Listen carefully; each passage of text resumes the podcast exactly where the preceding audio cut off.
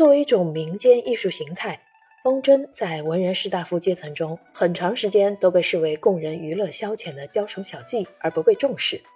对风筝的典籍记载以及学术研究也很少见。最早在《韩非子·外储说左上》说一可查，不过当时还没有风筝这个说法，而是被称为木鸢。古代中国唯有的两本风筝图谱《宣和风筝谱》已经失传，曹雪芹所著的《南邀北渊考工志》原稿流落日本，直到一九四三年。孔祥泽等人才借阅誊抄了一部分回来。近年来，国内的非物质文化遗产保护工作轰轰烈烈，艺术人类学研究亦是热闹非凡。但两个学科对风筝的研究仍处于空白状态。《潍坊风筝》一书将公众熟知的游艺之物以人类学的视角观之，是一名人类学者对我国文化的自觉认识，具有很强的现实意义。该书无论在非物质文化遗产领域，还是在艺术人类学学科下，都是一朵绚烂的奇葩，向读者们展开了一幅关于潍坊风筝前世今生的历史画卷，对引导人们从历史和现实两个维度认识非物质文化遗产具有重要的价值。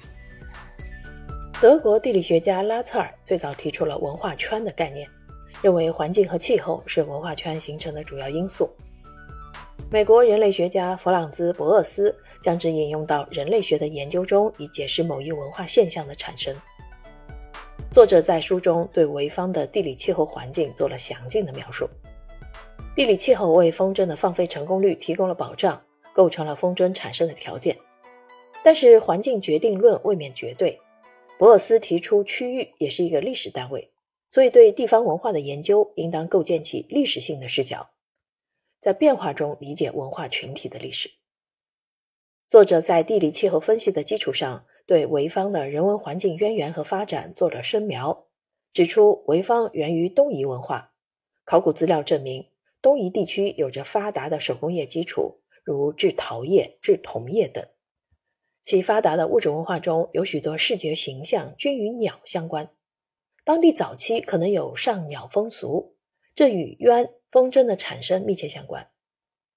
其次，东夷人环海而居，渔盐业和商业发达，孕育了地方居民的商业意识，为潍坊发展成为国际性的风筝产地奠定了坚实基础。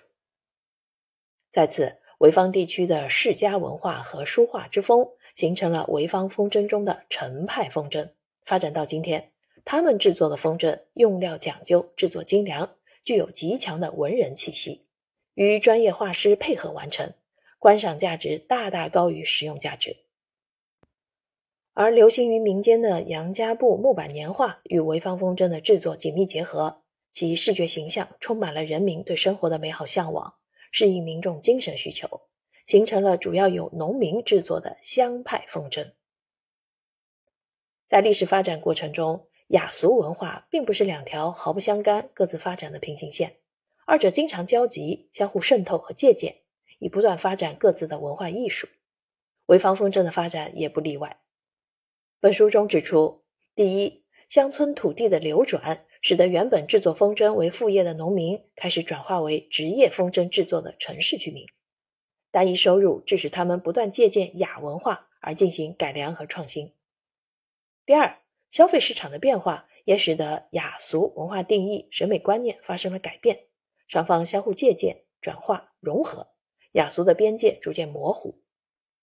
第三，工业化进程中，杨家埠传统风筝硬化结合的方式，成为急需保护和传承的记忆。城乡两派传承人开始走向统一。在本书中，作者对潍坊风筝的前世今生进行了深入浅出的论述，见微知著，既有学术理论价值。是非物质文化遗产研究的范本，亦为其他中国乃至全世界的其他濒临消亡的手工技艺的保护和传承提供了方案和思路，还具有很强的可读性。大众通过阅读此书，感受中华民族优秀传统民间文化的魅力，提高精神境界与文化自信。